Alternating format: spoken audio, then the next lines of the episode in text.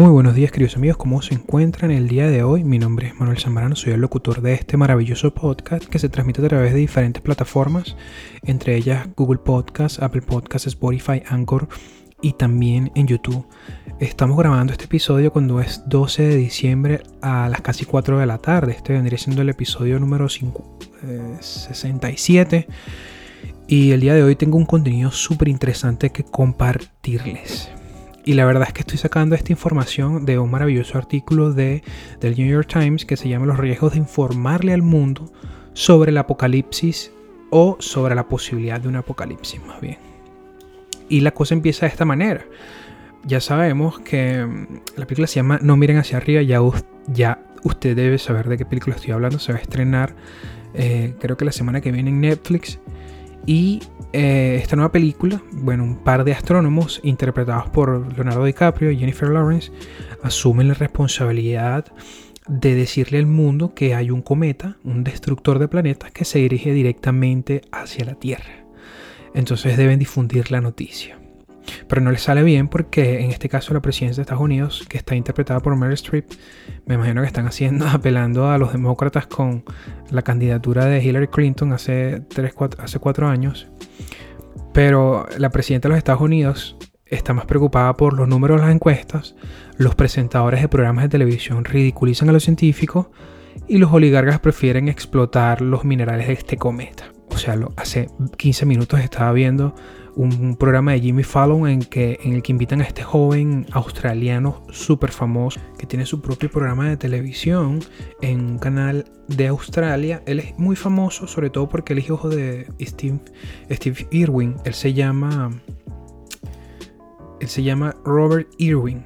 Y su padre eh, Steve Irwin fue el que el famoso cazador de cocodrilos, el que murió por una mantarraya hace ya varios años. Y bueno, este joven fue a presentar el programa de Jimmy Fallon a unos animales, pero Jimmy Fallon y Kevin Hart estaban tan ensimismados en hacer payasadas en el programa que no pude escuchar lo que trataba de decir este joven sobre los animales. What, what animals did you bring uh, for us tonight? We've got Don't some really good dare. ones. It's going to be awesome. I'm starting off with something very cute and cuddly. This is Giselle. Oh! So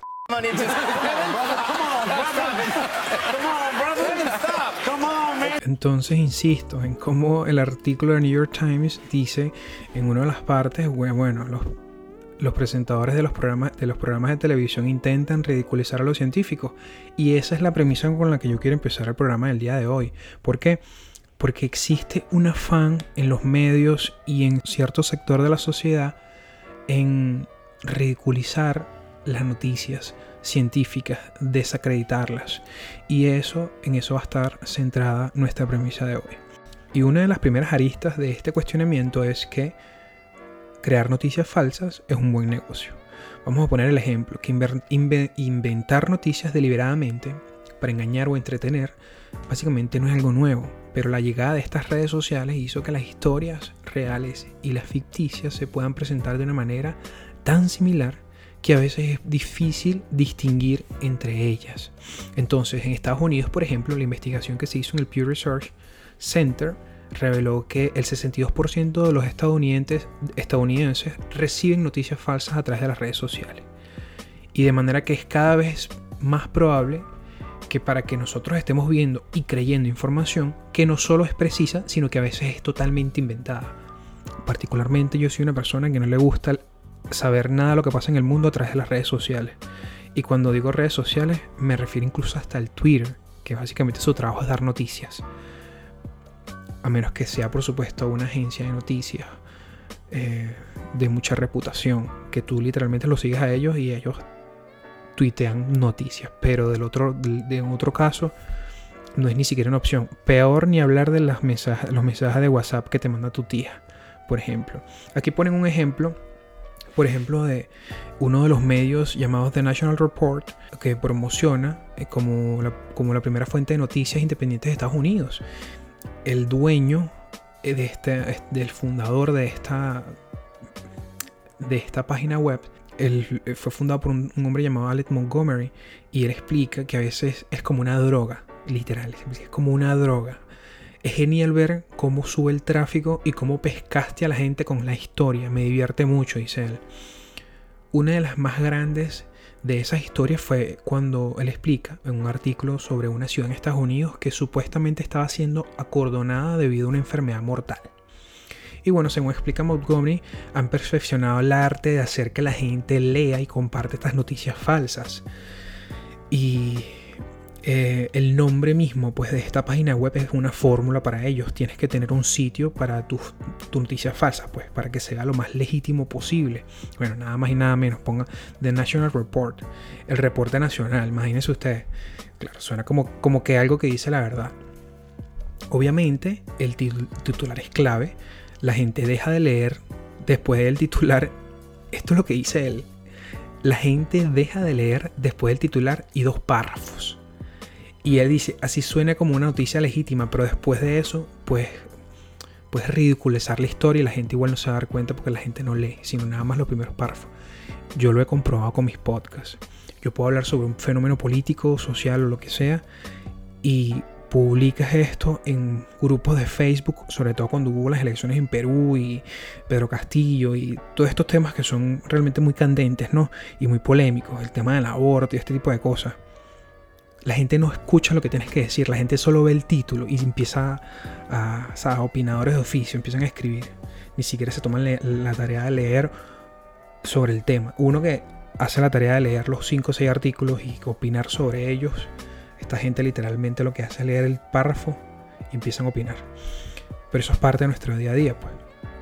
Entonces, ¿por qué gente como The National Report hacen este tipo de cosas? Pues serias cantidades de dinero ellos explican aquí en la BBC que sitios como The National Report atraen publicidad de manera que puede ser muy lucrativo. Estas potencialmente abultadas recompensas seducen a los dueños de las páginas web a abandonar los chistes satíricos y a empezar a producir contenido más creíble que tiene la posibilidad de ser más ampliamente compartido. Es decir, que sale mejor que en vez de escribir chistes, eh, los dueños de, estas fuentes, de estas páginas web, empiecen a tirarle hacia las pseudonoticias noticias que no son ciertas, pues, porque llaman más a gente. ¿Por qué? Porque muchas veces esta la verdad es, es aburrida de leerle también, ¿no? Sobre todo cuando hablamos de política. Y ello dice, pues, que muchas de sus noticias, incluso por artículos, le dan 10 mil dólares de revenue, de, ganancia. Entonces, esa es una de las razones por las que la gente eh, comparte noticias falsas y porque la gente desacredita las noticias y los informes científicos. Es por este tipo de cosas que suceden. Ahora tenemos el caso de Alice Marwick. Ella es una profesora del Departamento de Comunicación de la Universidad de North Carolina. Ella publicó un artículo titulado de por qué las personas comparten noticias falsas. Ella analiza las razones detrás de esta práctica de bueno, de básicamente reproducir la información que no es verificada de páginas de internet que también tienen dudosa reputación. Los descubrimientos de la profesora son bien interesantes, sobre todo porque observa que las noticias falsas no necesariamente cambian la opinión de las personas. Pero bueno, las conclusiones de este estudio eh, sobre por qué la gente comparte noticias falsas son las siguientes. Primero, las personas con pensamiento conservador e ideología de derecha son las que más comparten noticias falsas, sobre todo con temas de moral, racismo, violencia. Y bueno, cuando decimos violencia, sobre todo contra las mujeres e inmigración, ¿no? 2. Em, las personas de, extrema derecha en Estados Unidos no confían en los grandes medios como CNN o como el New York Times. Por el contrario, obtienen su información en redes sociales, en sitios radicales como Breitbart, que de hecho reproduce de manera extrema la agenda informativa de Fox News. 3. La gente comparte noticias falsas aún sabiendo que son falsas, si éstas refuerzan sus creencias e ideología y si además les hacen sentir unidos a personas que, bueno, que piensan igual. Esto es interesante porque esto es un, es un asunto medular en lo que yo he estado compartiendo desde siempre en este podcast, que son los sesgos cognitivos y en este caso es el sesgo de la confirmación, porque refuerzan sus creencias e ideología. Entonces hay que tener mucho cuidado con eso. Ahora, finalmente como número 4, las noticias falsas en realidad se pueden definir como noticias problemáticas. ¿Por qué? Porque abordan temas polémicos y que se difunden en momentos específicos de la agenda noticiosa. El ejemplo que les puse del aborto y las tres causales y este tipo de cosas que, bueno, son temas muy candentes, pues cuando la gente quiere opinar sobre ello. Ahora, volviendo al inicio de este podcast, Según Amy Maser, que ella es la experta en asteroides de la Universidad de Arizona, que fue básicamente la consultora científica de esta película Don't Look Up, que es escrita y codirigida por Adam McKee y será estrenada este viernes, se enfoca en la tendencia de los seres humanos para descartar las malas noticias científicas y creer en información errónea. Fue concebida como una alegoría sobre la falta de actuación ante el cambio climático. Lo que me lleva a la siguiente pregunta de por qué no cambiamos de opinión aunque nos demuestren que estamos equivocados. La primera impresión es la que cuenta.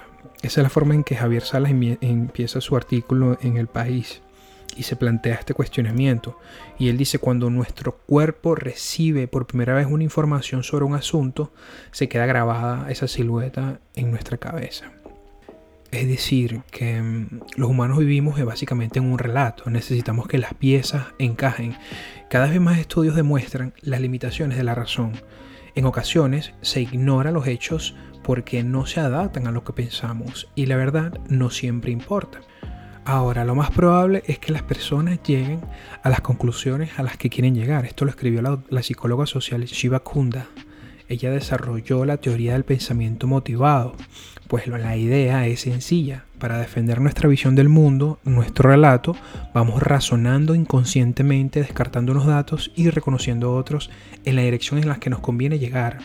Y al, finalmente, al final la conclusión termina siendo la idea interesada inicialmente. Pero hay situaciones preocupantes en las que si los ciudadanos no hacemos caso a los hechos, ponemos en riesgo y a las demás personas. Pues. Y este es un claro ejemplo del asunto de las vacunas. Es una opción irracional que puede ser corregida aportando toda la información necesaria. Esto lo dicen los médicos y los divulgadores y las autoridades. Pero los datos históricos dicen que no. Efectivamente, se han seguido mostrando datos y aún así la gente no se vacuna. Entonces, los informes han demostrado que por más que le pongas a usted la información a la gente, la gente no, no le va a importar, porque es una idea preestablecida en su cerebro y de hecho en el artículo le hacen un paralelismo con la mancha. La puedes colocar muy fácil, pero para quitarla es muy difícil. Ahora, los estudios, los expertos, afirman que para ser efectivos eh, tienen que integrarse en una narrativa. Es decir, ellos dicen que tienes que generar una cierta empatía, dejar hablar a la persona eh, y bueno, después plantearle unos hechos y posteriormente hacer convencerlos de que lo que ellos piensan, la idea preestablecida que ellos tienen es la equivocada. De hecho, tenemos un pediatra que usó intuitivamente trucos que han demostrado que su eficacia eh, ha sido muy buena en distintos experimentos psicológicos y ponerse, de hecho, la idea es ponerse de su parte, dedicarles tiempo, dejar que se expliquen, conectar emocionalmente y abordar los mitos, los mitos solo cuando hay confianza. De esa manera, al lanzar esta consulta abierta, recibió 20 familias recelosas en secciones individuales de media hora y al final el 90% aceptó ponerse una vacuna. A los hijos, por supuesto. Estamos hablando de los hijos. Y el 45% accedió a ponérselas todas. O sea que este experimento demostró que para conseguir un político de talante y objetivo y de que no seduzca las masas con mentiras, tienes que tener un político que, bueno, además que diga la verdad, sepa adaptarse a la narrativa. Y yo creo que esto es bastante medular. ¿Por qué? Porque por lo general los profesores universitarios, los académicos, los científicos que tienen carreras en el área de investigación, son las personas que menos escuchamos. A veces preferimos escuchar a, por ejemplo, Demi Lovato explicándonos por qué ella es pansexual cuando no, cuando no escuchamos a una psicóloga social o a una sexóloga explicándonos por qué los jóvenes eh, se están inclinando a preferencias sexuales de su mismo sexo. Es decir, que estamos utilizando los equivocados referentes. Ahora, necesitamos que un político tenga las cualidades no solo apelar a los métodos científicos de los hechos y darnos información verídica, sino que también nos sepa vender la verdad. Entonces ahí estamos una vez más cayendo en una sociedad decadente. No le podemos exigir a los futuros visionarios políticos o un continente o los organismos internacionales que no sepan vender las verdades. Entonces le pregunto, esto es por supuesto a raíz de la investigación que le acaba de presentar en la que el informe sugería de que nosotros necesitamos que la gente nos sepa vender la narrativa. Ahora les pregunto, ¿ustedes creen que necesitamos políticos que nos sepan vender la verdad? ¿O nosotros como sociedad deberíamos aprender a discernir entre la información que es cierta y la que no es cierta? ¿Qué es más fácil o qué es mejor? Así que hemos llegado al final de este episodio. Les, les, agradezco un millón por haberse dedicado a escucharme 15 minutos. Y por favor no olviden suscribirse a mi canal. Espero verles en una próxima oportunidad y hasta luego.